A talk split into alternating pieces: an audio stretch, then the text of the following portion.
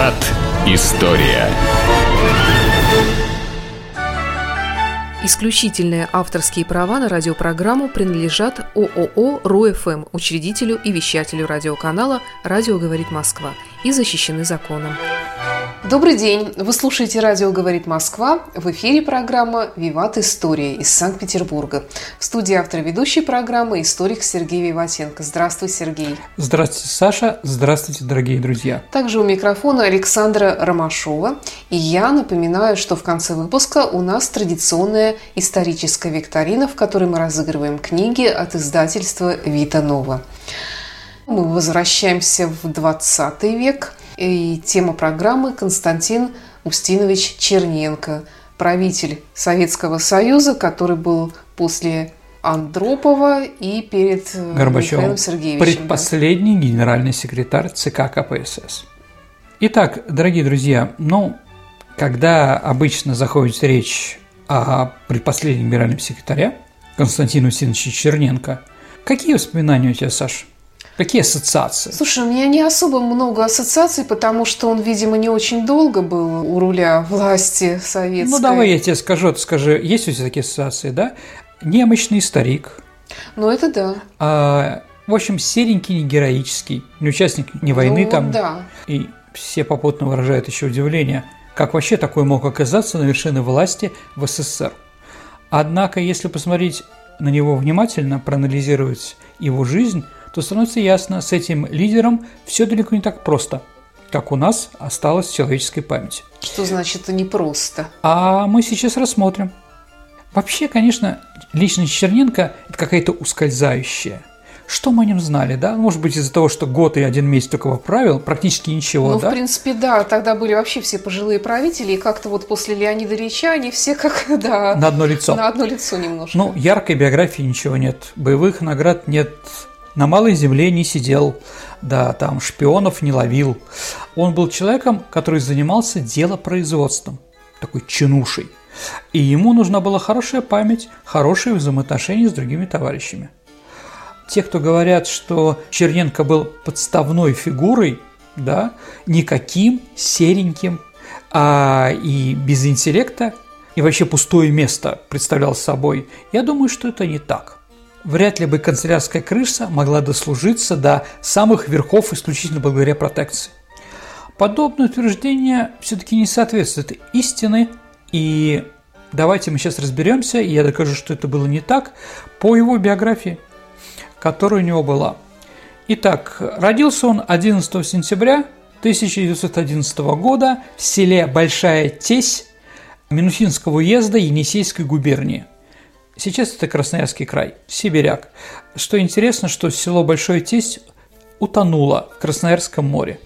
В 1972 году его затопили, когда сделали плотину Красноярской ГЭС. Вот. Из крестьян. Пастушок. А когда мы были молодыми и когда он умер, была очень такая популярная поэма Кибирова Константин Усинович Черненко. Почитайте, и там одно из глав называется «Пастушок». Мне нравилось. Мне нравилось. Биография. Окончил трехгодичную школу сельской молодежи, высшую школу партийных организаторов и Кишиневский педагогический институт. Почему Кишинев? Ну, туда его отправила партия. Он его начал учиться в Пензе, где он работал а, в обкоме партии. И когда его отправили в Молдавию, где он познакомился с Леидом Ильичем, он там и закончил, он по специальности учитель истории. То есть, когда мы говорим о нем, скажем так, образования какого-то у него фундаментального не было. Все-таки согласимся, что Кишиневский педагогический институт не является, скажем так, кузницей кадров для чего-то и для кого-то. Но крестьянская семья бедная. Как везде пишут, он был из украинской семьи. Ну, фамилия Черненко об этом говорит. Но отец Устин Демидович родился тоже в Сибири. А дедушка, да, он служил в армии там и остался после дембеля. Ну, поэтому говорить, можно ли его назвать украинцем? Нет, конечно. Я думаю, что а, внук украинца, да, по одной из линий, а по линии мамы или бабушки там все были сибиряками, русаками. Притом у отца, когда умерла жена, мать Константина Устиновича, он женился на Тафаларке. Тафаларке, ну, Тафалары – это э, такой маленький сибирский народ – То есть сказать, что там украинцы оказали влияние на его формирование, нет, конечно. Еще раз, он был сибиряком. А в 29 году, когда ему было 18 лет, он комсомолец, стал заведующим отделом агитации и пропаганды Новоселковского райкома в ЛКСМ. Ну, Новоселково и сейчас существует в Красноярском крае, и там, кстати, стоит памятник. То есть всем дважды героям Советского Союза или социалистического труда на родине героя ставят бюсты. Саша, а где у нас стоят бюсты наших местных ленинградцев, героев соцтруда? Э, в Парке Победы.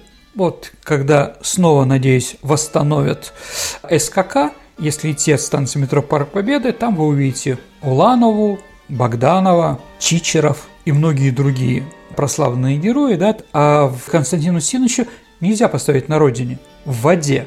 В 1972 году, когда ушла эту под воду, он еще не был дважды героем социалистического труда, это он получал позже. Вообще он стал трижды героем. Третье, если первое и второе дали за что-то, то третье его наградили с героем к 73-летней годовщине со дня рождения.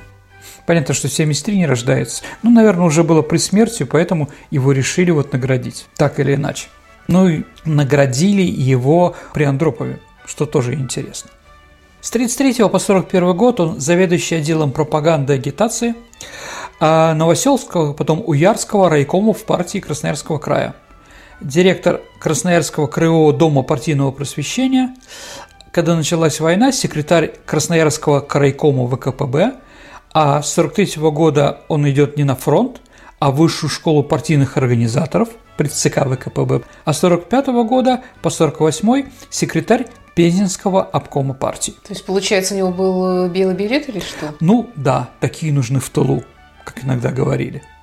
Ну, так или иначе, нет, он служил в армии, когда по возрасту, в 1931 году в Казахстане. Он был пограничником. Да, и там, в общем-то, никаких плохих слов, а 49-й погранотряд это называется, да, пограничная застава Харгос, по-моему. Это Талдыкурганская область. Ну, так или иначе, во время войны посчитали, что он нужен в тылу. Ну, хорошо это или плохо. А, в марте 1948 года секретариат ЦК принимает решение о переводе Черненко в Центральный аппарат Москву. Однако через месяц это отменено в связи с моральным обликом Константина Усиновича. Он был падок до женщин, как было написано. Только некоторая Кушнир, женщина такая написала, что он ее поматросил и бросил. Да, и некто Черняев из Пезинского обкома ему тоже написал, что слишком ему нравятся женщины. Он же был еще и разведен. А, да, это мы об этом еще поговорим. Ну, как видите, да, э, в 50 году он направляется в Молдавию, где знакомится с Леонидом Ильичем Брежневым. Но Леонид Ильич был тоже ходок, как говорится, по женской красоте. Возможно, поэтому и эта дружба, да, у них были одни интересы еще с Молдавией. Ну, еще раз, это об этом можем только, скажем так, как-то фантазировать. Мы не знаем. Но то, что Черненко был очень хорошим помощником, товарищем, а младшим Леониду Ильичу во всех местах, где он работал, это сто процентов. Об этом еще поговорим. Но если мы говорим, что еще у него было такого темного, за что он еще мог получать выговоры э, как коммунист, да. Второй выговор – это за поэзию. А когда он работал в Новоселковском райкоме комсомола, во время очередной дискуссии, которые все время там шли, там, ну, понятно, там разные группировки и так далее, а вот ему задали вопрос, а правда, что у вас под подушкой лежит книжка упаднического поэта Есенина – скажем так, а кто же настучал, что под подушку Константину Синовича Да, видимо, очередная женщина, которая пробралась как-то в эту избу, где он жил там, да. Вот, да, сказал Черненко, это правда. Он признает, что читает стихи, он же упаднический поэт, процессируйте, и он на память прочитал несколько стихотворений, на что Партактив сказал, то есть они не читали, да, а он читал хорошие стихи, но все равно поэт не наш. И дали выговор. А вот ему, да. Любопытный да, ро- да, родственники Константина Устиновича говорят, что он сам писал стихи, но никому не показывал, стеснялся. Ну да. Да, Саша, вы абсолютно правы. Черненко был дважды женат. Официально. Брак с первой женой не сложился. Но в этот период у него родился, еще раз, по разным источникам. В одной источнике родилась дочка, а в другой сын Альберт, который позднее был секретарем Томского горкома КПСС и ректором Новосибирской партийной школы. В общем, непонятно, был у него Альберт сын, или была только дочка, да, или, может быть, это просто однофамилец, ну, Черненко достаточно распространенная фамилия, но так или иначе первый брак не сложился. Почему? Ну, наверное, потому что смотрел по сторонам Константин Устинович в большом количестве. Вторая жена, Анна Дмитриевна Любимова, была выпускницей Стратовского института сельхозмашиностроения. От брака появились дети Владимир, Вера и Елена. После войны он в Молдавии. В Молдавии помогает Леонидовичу Брежневу. В 1956 году его отправляют в Москву заведующим сектором массовой агитации и отдела пропаганды при Центральном комитете Коммунистической партии Советского Союза. А в 60 году он начальник секретариата Президиума Верховного Совета СССР. Почему нам интересна эта должность? Начальник секретариата, да? А потому что президентом или главой нашей страны в 60-64 году был Леонид Ильич Брежнев. То есть и Брежнев помнил про Черненко, и как бы снова он его пригласил работать с собой. Да, это не случайно.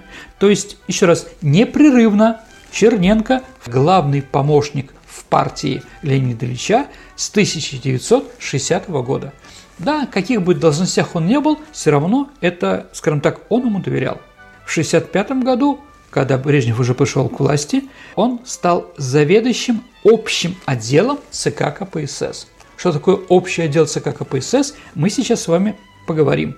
Просто еще там сказать, в каких должностях. С марта 1976 года секретарь ЦК КПСС. С октября 1977 года кандидат в члены Политбюро. А с ноября 1978 года член Политбюро ЦК КПСС.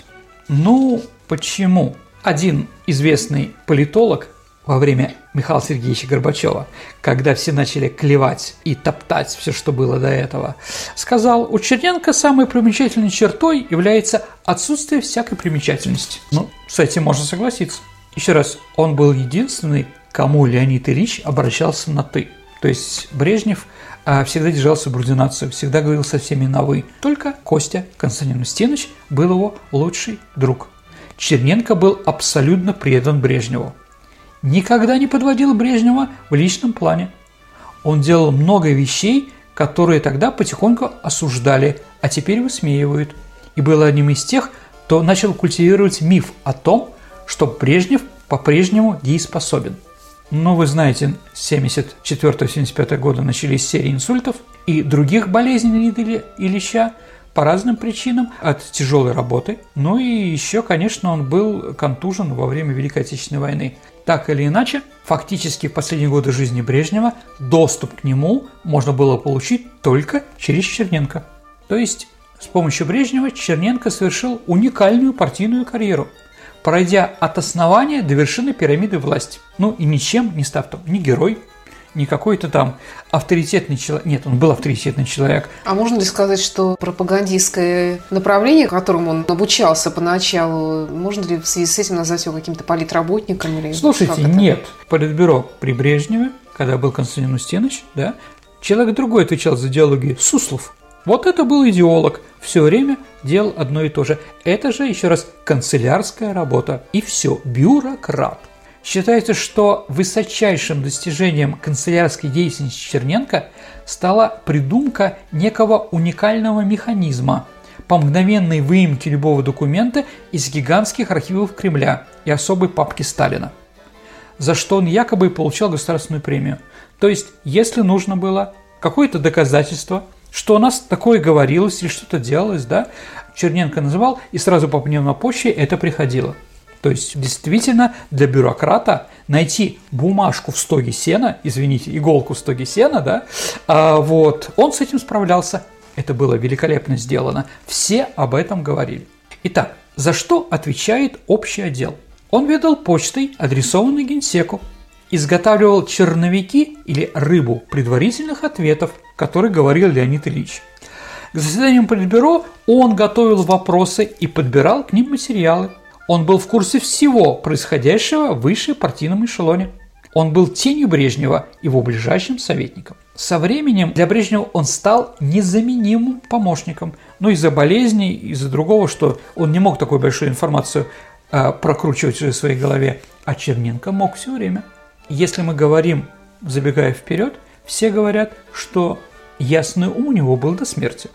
Другие стали отказывать органы, да, но об этом еще поговорим. Но и э, ум у него был всегда, и он был очень работоспособным. Но из 70-х годов Черненко в определенных кругах считался одним из возможных преемников Брежнева. Это мы тоже запомним.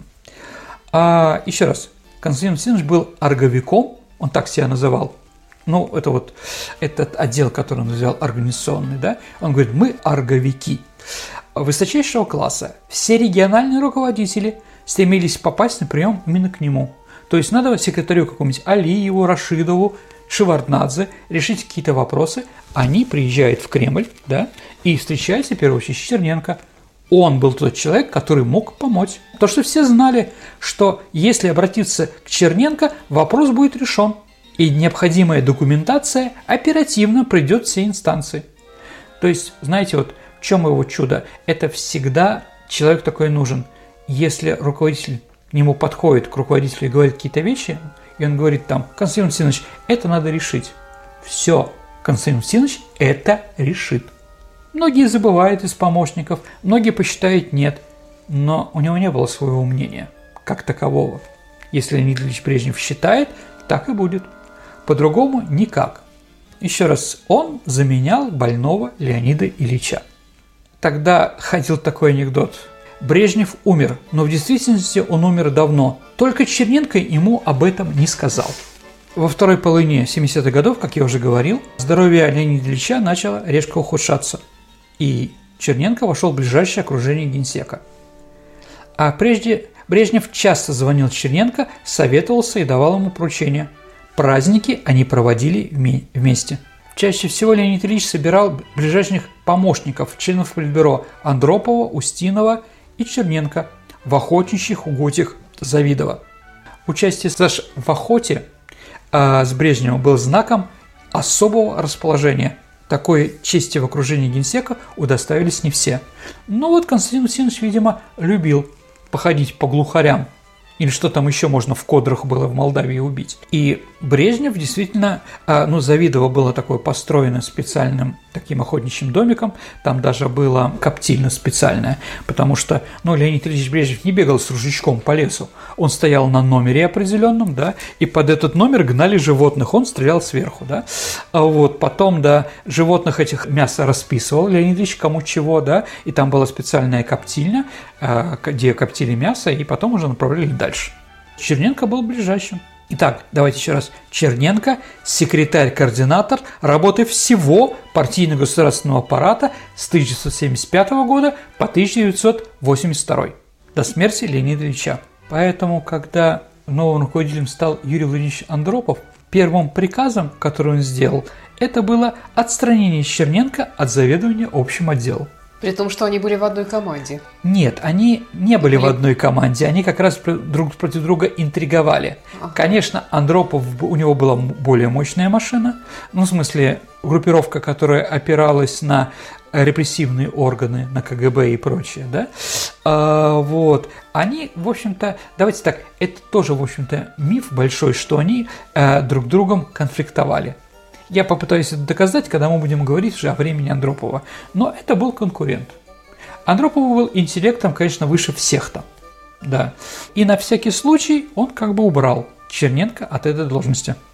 Э, говорят, еще раз говорят, что в кабинете Черненко был стоял аппаратный комплекс кремлевской прослушки, который прослушивал всех должностных лиц партии государства. И это была аппаратура не КГБ, не Андропова, а именно особого отдела. Так что Константин Усинович знал все и обо всех.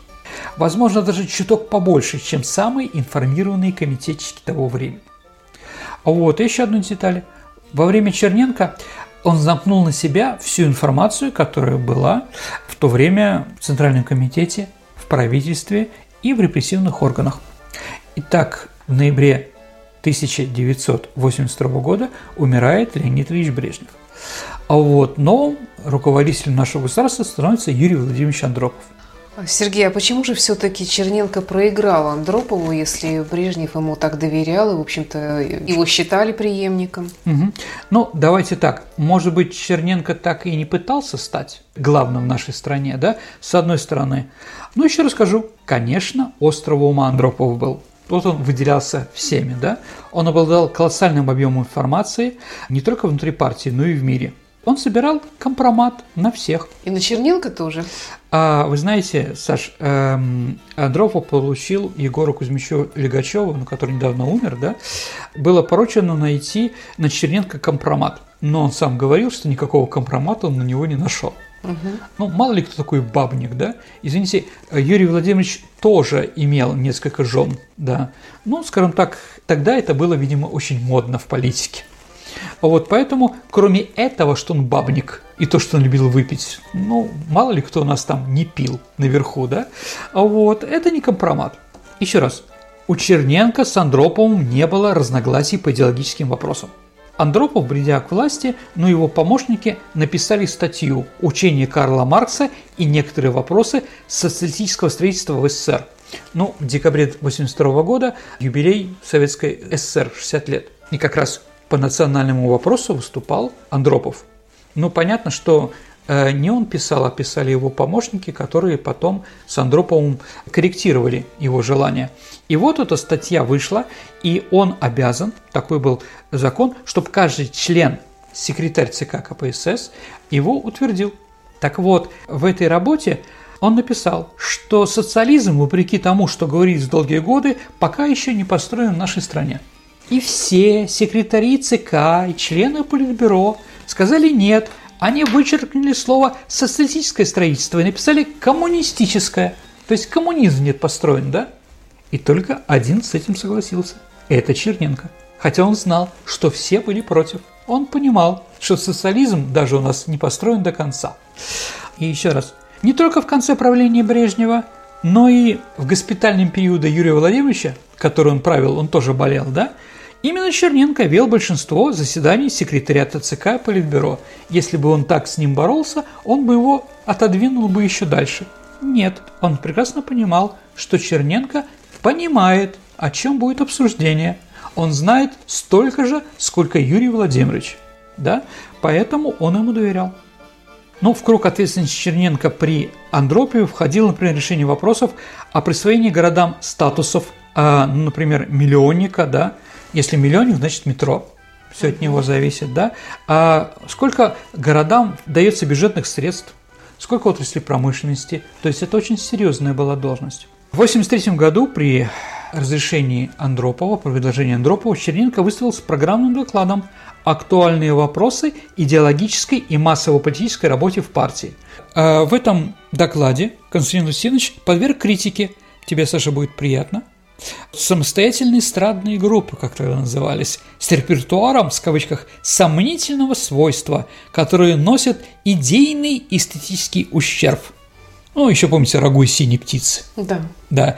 Оно, кстати, было подписано красноярцами, земляками mm-hmm. Константина Усиновича. Например, Виктор Асафьев подписал это известное письмо, которое mm-hmm. было напечатано в «Комсомольской правде» да, которая ударила по машине времени. Хотя, конечно, это была уже не самостоятельная эстрадная группа, да, она уже была в Москонцерте. А вот так или иначе, действительно, Черненко боролся с отечественным роком.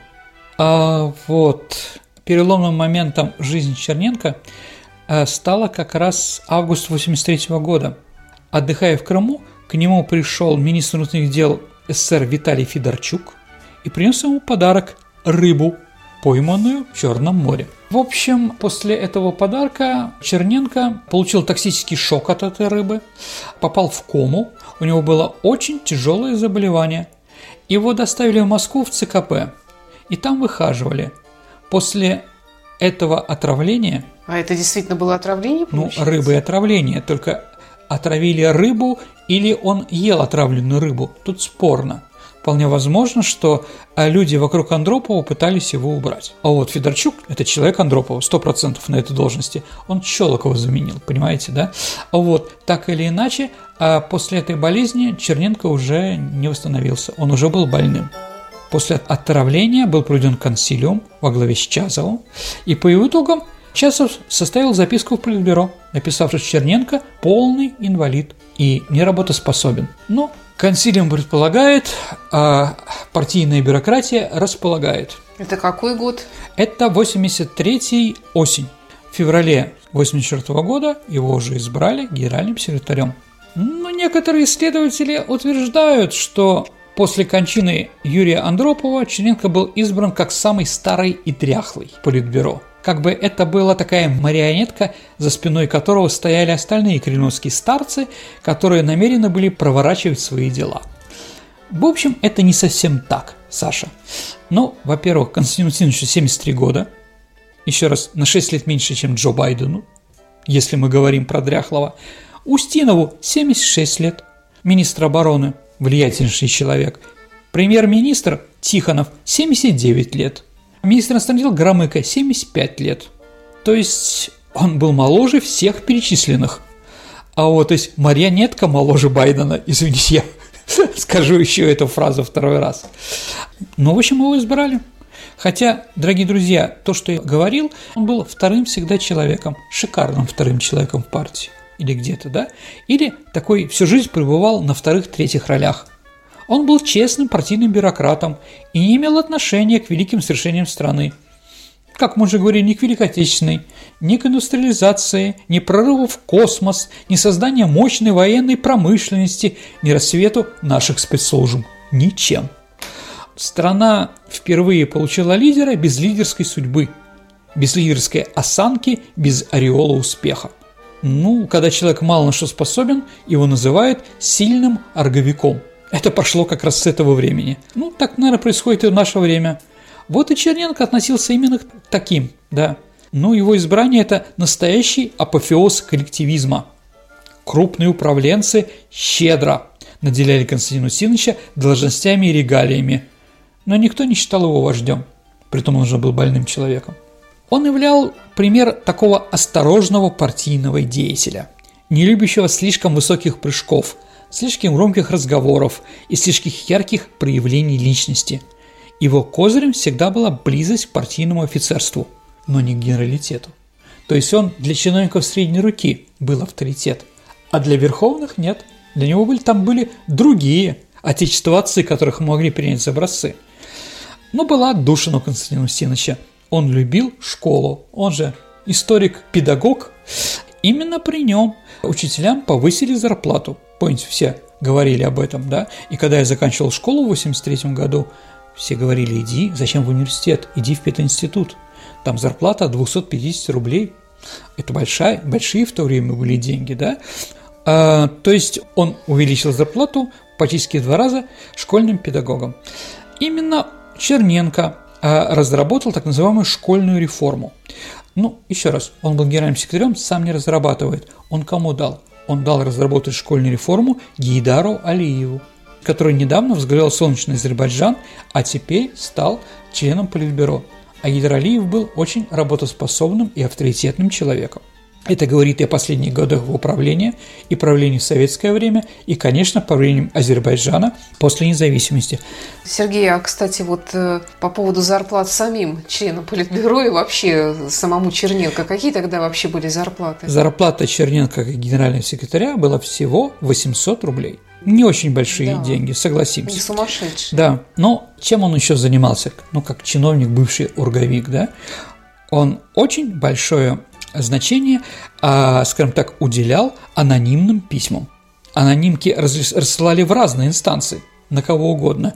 И Черненко организовал целую структуру, специальный отдел ЦК КПСС, который занимался анализом этого. То есть, когда люди не подписывают, они пытаются писать правду или наоборот. То есть, угу. если это такое письмо будет там, дорогой Константин Васильевич, пишет вам первый секретарь какого-то райкома, да, это может не сработать. А вот причинка сработала, если ты не подпишешься. Интересно. Ну, давайте так. А, они как бы все равно узнают, кто это написал. А, не помню, Саша, помните и не помните, а, в году 82-83 всех заставили писать, школьников в, Ленинграде заставили писать лишний, а, лишний диктант, лишнее сочинение на какую-то левую тему. Почему? Потому что один из мальчиков написал письмо очень плохое нашему руководству. А вот, оно было не подписано. Ну вот, и чтобы понять э, по почерку, уловить, кто же автор этого письма, детей и заставили всех писать это сочинение. То есть, получается, и мы с тобой тоже писали? Да, мы обязательно писали. Я даже больше Очень скажу. Помню. Да, я даже больше скажу. Э, скажем так, эти почерки, наверное, где-то и лежат в структуре. Ну, как бы да, потому что фамилия известна человека, да, то есть составить еще вот такой вот, скажем так. Ну так сколько школьников-то было? Да, много было школьников. То есть э, кто от руки что-то писал, да, через пять лет, это вполне, скажем так, определенные органы могли сказать, кто это написал. Да, но также можно понять и по пишущей машинке, потому что у каждой пишущей машинки свой удар. Это тоже собиралось, да. Именно, да, но если же продолжаем говорить о Черненко, да, еще раз, год и один месяц. Что об этом говорить? Ну вот, Черненко, а не Горбачев, впервые стал произносить с высоких трибун такие слова, как «перестройка» и «ускорение». Но в его устах это звучало не то что дико, а как-то непонятно. Конечно, термины не были наполнены, да, с тем специфическим содержанием, которое было, но ветер перемен уже чувствовался, и это прекрасно понимал он.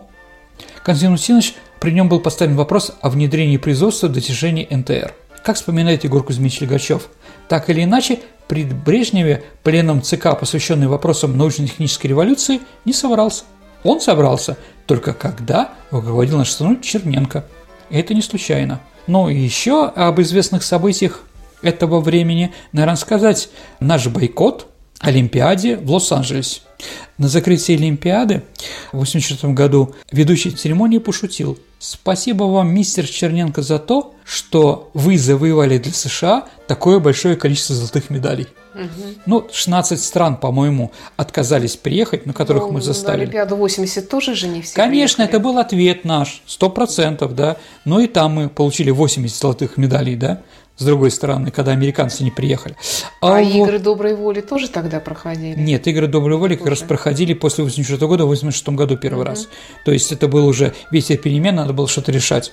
И поэтому в Сеул поехали уже, правда, без Кубы, да, которая все-таки считала Южную Корею фашистской организацией, да, но в основном поехали, конечно. А, вот, но еще если мы говорим про внешнеполитические шаги Черненко и как они отозвались, а бойкот Олимпиады – решение Черненко был объявлен главным врагом Макдональдс. Почему? А, потому что Макдональдс еще до того, как мы сказали, что не приедем, э, вел такую акцию, что клиент Макдональдса во время Олимпиады получает право на бесплатную еду каждый раз, когда американские спортсмены завоюют олимпийскую медаль. Угу. За, за золото Биг Мак, а за серебро картофель фри и Кока-Колу за бронзовую. А тут поперло, понимаете, да? Ну, да. Столько медалей, да? Поэтому, конечно, маркетологи Макдональдс не рассчитывали, что Константин Устинович скажет, не поедут на Олимпиаду, да? Ну, если мы говорим про этот период, надо еще сказать, да, как вот Андропов начал сажать людей, да, а Черненко отпускать их. Это тоже не так. А дело Елисейского магазина было закончено как раз при Черненко. А что это за дело? Это когда были арестованы руководители э, торговли и общепита в Москве, руководители, потому что ну, руководитель Елисейского магазина дальше продавал разные продукты через черный ход. Но ну, там было связано все это достаточно много. Я даже написал про эту работу научную, да. Если интересно, мы потом можем как-то об этом рассказать. Ну вот, и он, и руководитель, один из руководителей торговли в Москве, они были участниками Великой Отечественной войны, притом руководитель как раз торговли, он даже принимал участие в Параде Победы. Но их все равно при Черненко расстреляли. Именно при Черненко. Именно при Черненко застрелился Щелоков, а не при Андропове. Тоже. То есть говорить о том, что вот может быть, не такой большой охват стал всех этих дел, да, там Щелоков это министр внутренних дел, было? который был главным врагом у Андропова, они боролись за власть, да, все время, когда болел Леонид Ильич. И он был снят с всех постов, против него начали разные дела. Чурбанов от этого, его заместитель Щелокова, получил сколько-то лет тюрьмы, а Щелоков отказался, да, он застрелился. А вот, да, поэтому говорить о том, что это было так вот легко и просто, нет, конечно. В начале 1984 года Маргарет Тэтчер приехала на похороны Андропова значит, Советский Союз. Было очень холодно, это был февраль месяц, поэтому она пошла в магазин и купила там все меховые сапоги. Они были жуткие, одноразовые, как бы, да, больше она бы их, как женщина, не носила бы никогда. А вот, в них хорошо наступать было и воевать, да. Но она встретилась, ну, ну, после похорон была встреча с Черненко, нынешним руководителем, и понятно, что она к ним пришла. И когда она увидела, какой развалиной является Константин Устинович, она сказала своему помощнику, сапоги не выбрасывай, они нам еще пригодятся и достаточно скоро. И действительно, в марте 85 -го года она приехала в этих сапогах второй раз уже на похороны, да. И после того, как встретилась с Горбачевым, она поняла, что это надолго, Сапоги так и остались на родине. Это легенда? Ну, она об этом говорила. Угу. Да, я думаю, что в этом много правды. А, вот, еще раз. Говорить о том, что он немощный был здоровьем, да, но интеллект у него был до самой смерти. Да, действительно, в Политбюро, может быть, поняли, что более молодого человека сейчас невыгодно, но и надеялись, что Черенко проживет дольше. Он встречался также с Нилом Кинноком, это лидером либористской партии. А как раз в это время была знаменитая забастовка против Маргарет Тэтчер шахтеров в Великобритании, и по приказу Черненко мы финансировали, помогали семьям э, шахтеров, чтобы они бастовали как можно дольше. То есть это такое было вмешательство. А также Черненко встретился с королем Испании, Хуаном Карлосом I, а вот, что интересно, что по, скажем так, э, по правилам э, руководитель государства должен встречать другого руководителя государства в аэропорту. Ну, что и делал Леонид Ильич, целуя новоприбывшего. Но Черненко был такой больной, что он встретил его в Кремле. Как тогда говорили, чем отличается Леонид Ильич от Константина Устиновича? Леонид Ильич работал от батареек, а Константин Устинович от сети – поэтому мог встречать только в Кремле кого-то. Вот. Как бы там ни говорил Хуан Карлос, что он, э, пожатие его было теплое и сильное, и я понимаю, что он долго проживет и так далее и тому подобное, я думаю, что, возможно, это выдумали, а, возможно, заставили его сказать наши товарищи. Ну вот. А встречался он также с Митераном, французским президентом, да, а, но они мало о чем договорились. Так или иначе, ну и время было мало у Константина Устиновича, и думал он о другом в это время, о болезнях, к сожалению, своих. Болезни были разные, но главная болезнь, еще раз, не, не только отравление рыбы, как мы уже сказали, да, у него были другие хронические болезни. В первую очередь, конечно, проблемы с легкими. Почему? Курил. Всю жизнь курил и в большом количестве. Рано или поздно это у него сказалось – у него были очень большие серьезные проблемы с дыханием. Из-за этого он поздно просыпался и на работу приезжал после 10 часов утра, а домой уезжал после 22 часов. То есть и вся бюрократия наша тоже сменилась. Ну, еще раз, если вспомним, э, Иосиф Виссарионович Сталин тоже днем спал, поэтому народные комиссариаты при нем или министерство начали активно работать где-то с часу дня – да, ну и до ночи, потому что он всю ночь работал, поэтому все бюрократы сидели, а вдруг позвонить, что-то спросит. У Константина Васильевича это тоже было, ну, в первой виде трагедии при Сталине, а здесь уже в виде фарса, конечно, да. Но так или иначе, понятно, что а, он был очень раздражительный, а, приезжал домой, а отдыха у него практически никакого не было. Вот последний раз Черненко пребывал в своем рабочем кабинете 7 февраля 1985 года. Та морозная зима окончательно добила его ослабеющий организм. Ну, с середины февраля слухи о смерти Черненко появляются каждодневно. Это были анекдоты, это были вбросы. Конечно, это. Э, осложняло работу.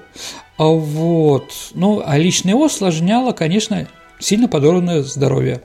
Как вспоминал академик Чазов, который активно работал с Константином Васильевичем, с каждым днем его заболевание прогрессировало – нарастали склеротические изменения в легких, нарушалась нормальная проходимость бронхов, а появляются бронхоэктазы, нарастала эмфизема. Все это в конечном итоге приводило к перенапряжению сердца и сердечной слабости.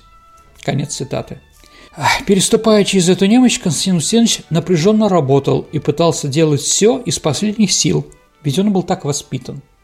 Ну, потому что он действительно был трудоголиком. Ну и время было такое, когда они работали все время. Понятно, что во время Великой Отечественной войны, находясь в Тулу, он работал с утра до ночи. В конце 1984 года Черненко отправили на лечение в Кисловодский санаторий. Но там предгорье, горы, поэтому человека с легкими там как бы лечат, легче дышится. Однако на седьмой день Константин Устинович был вынужден срочно покинуть санаторий и отправился в ЦКБ с сильным ухудшением состояния здоровья. С началом 1985 года его здоровье резко ухудшилось, и все время он проводил, практически все время проводил в Кремлевской центральной больнице. Некоторые исследователи говорят, ну это сложно опять-таки, что в начале 1985 года тяжело больной Черненко попытался покинуть свой пост – но не получил согласия. Так же было и с Леонидом Ильичем. Когда он говорил, что я уже в конце 70-х годов, я уже не могу, отправить меня на пенсию, тоже Константин Устинович кричал, что ты, Леня, ты нужен нам, нужен партии, нужен стране. Такой светоч, да, не может находиться на пенсии. А вот, то есть второй раз это тоже получилось, уже в виде фарса. Я повторю, трагедии фарс при Константине Устиновиче играет большую роль.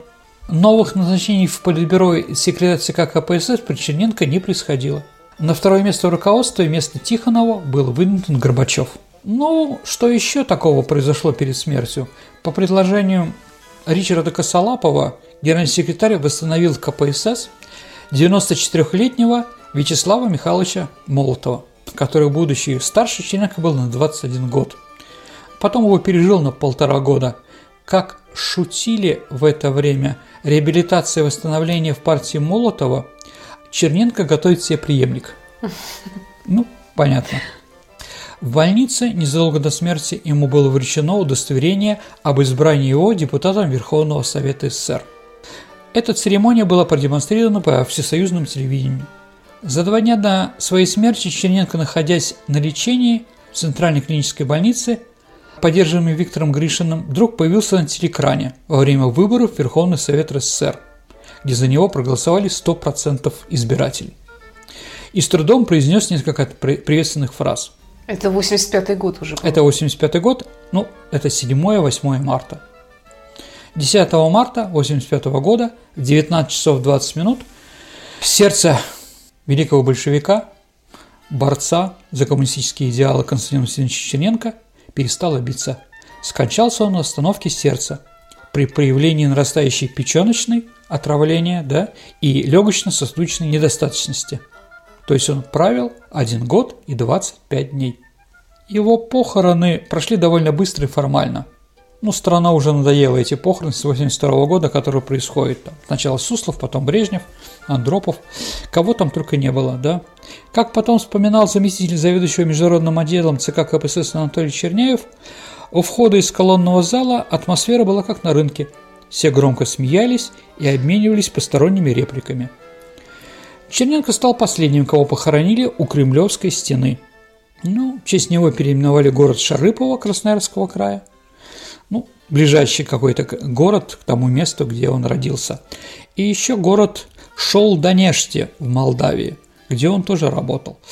Но в 1987 году эти названия были возвращены и тому, и другому городу. Хотели назвать в честь него еще Черненко город Пензу и Черниговскую область, но, слава богу, до этого не дошло. Сергей, угу. а кто был такой исполняющий обязанности Кузнецов? А Кузнецов – это, скажем так, достаточно известный э, дипломат, наверное, самый глубокий дипломат из тех, которые были, э, скажем так, в Министерстве иностранных дел, сделали карьеру. Членом Политбюро. Он был заместителем Черненко по Верховному Совету. То есть он заместитель главы государства. А вот. Министром иностранных дел он быть не мог, потому что там был Горомыко. Ну, в общем, не самый, не самый плохой человек. Они были умными, а были на, на своих местах ну уж больно старые и уже не могли ничего создать нового.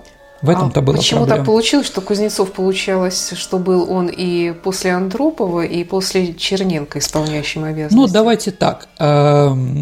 Эм, это просто до избрания нового человека. Угу. Еще раз, Переходный в Политбюро такой, да? сначала избирает генерального секретаря. Угу. Да. А потом уже избирают председателя Верховного Совета, потому что его избирает не Центральный комитет, а Верховный Совет СССР. Или Президиум Верховного Совета. Еще раз, ну, время старцев уже прошло, нужно было какие-то другие вещи. А где-нибудь остался еще памятник Черненко или какая-то память его почитается? Ну, давайте так, на родине на родине Константина Устиновича есть его бюст героя. А улица Черенко еще есть в Астрахани и Воронеж. Ну, видимо, там были самые ленивые руководства, которые посчитали, что это делать не надо в советское время, да, а сейчас уже не до этого. Ну, почему нет? Ну, в принципе, это был нормальный человек, но по возрасту, только возраст его сгубил. Только возраст привел к тому, что мы к нему относим так критически и смешно. Ну, скажем так, возраст его прихода к власти. Хотя, видите, Джо Байден сейчас доказал, что и в более, скажем так, взрослом а, возрасте можно руководить страной. Сергей, кстати, забыла тебя попросить прокомментировать прозвище, которое получил Константин Устинович Черненко, кучер. Ну, естественно, это в прозвище произошло от его имени, фамилии, отчества. К, У и Чер – а кто его Кучер. так называл? Слушайте, не знаю, кто первый назвал, да. Единственное, знаете, такой интересный фильм «Кинзадза», да. где критикуются там определенные вещи, да, вот, и там одно из слов, которые говорили Четлане, было слово «ку», и когда Георгий Данелли вспоминал, что он снимал этот фильм при времени Андропове, да, и раннего Черненко. И когда Черненко избрали, было очень большое, э, скажем так, такое требование, давление на него, чтобы слово «ку» заменили что-то другое. Потому что Константин Устинович «ку» и ку, и ку, и ку, и, как там говорилось, да.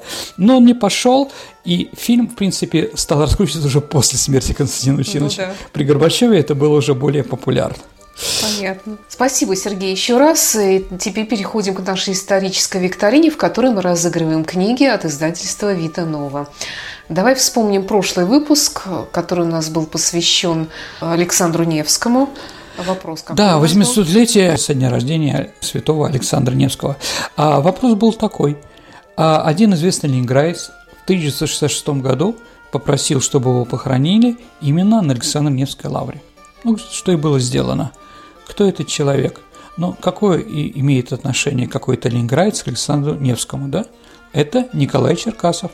И действительно, человек, который сыграл в фильме Эйзенштейна главную роль, похоронен там, и с памятником, его можно видеть там. Это не случайно. Он хотел быть похоронен рядом со своим главным героем. Есть у нас правильные ответы, Саша? Да, есть у нас несколько правильных ответов. Но первым прислал Владимир Караваев. Поздравляем Владимира Караваева с хорошей книгой. Ну а теперь новый вопрос. А, послушайте его внимательно, дорогие друзья. А, вам надо в анекдот, который я вам сейчас расскажу, да, я специально пропустил четыре слова, которые вы должны написать в ответе. Итак, прослушайте один из анекдотов начала 80-х годов. Сообщение ТАСС. Сегодня в 9 утра после тяжелой продолжительной болезни генеральный секретарь ЦК КПСС Константин Усинович Черненко приступил к исполнению своих обязанностей. Если вы уже записали ответ на этот вопрос, обратите внимание, что он должен содержать четыре слова, которые мы пропустили после фамилии Черненко. Я повторю вопрос. Сегодня в 9 утра после тяжелой продолжительной болезни генсек ЦК КПСС Черненко приступил к исполнению своих обязанностей. Какие четыре слова мы пропустили в этом анекдотичном сообщении ТАСС? Ваши варианты отправляйте на наш электронный адрес радио Виват собака mail.ru либо вступайте в наше сообщество ВКонтакте и в личном сообщении Сергея Виватенко или мне Александре Ромашовой тоже можете отправить ваш ответ – на сегодня все. Это была программа «Виват История». До встречи в эфире. До свидания, дорогие друзья. Берегите себя. До новых встреч. «Виват История».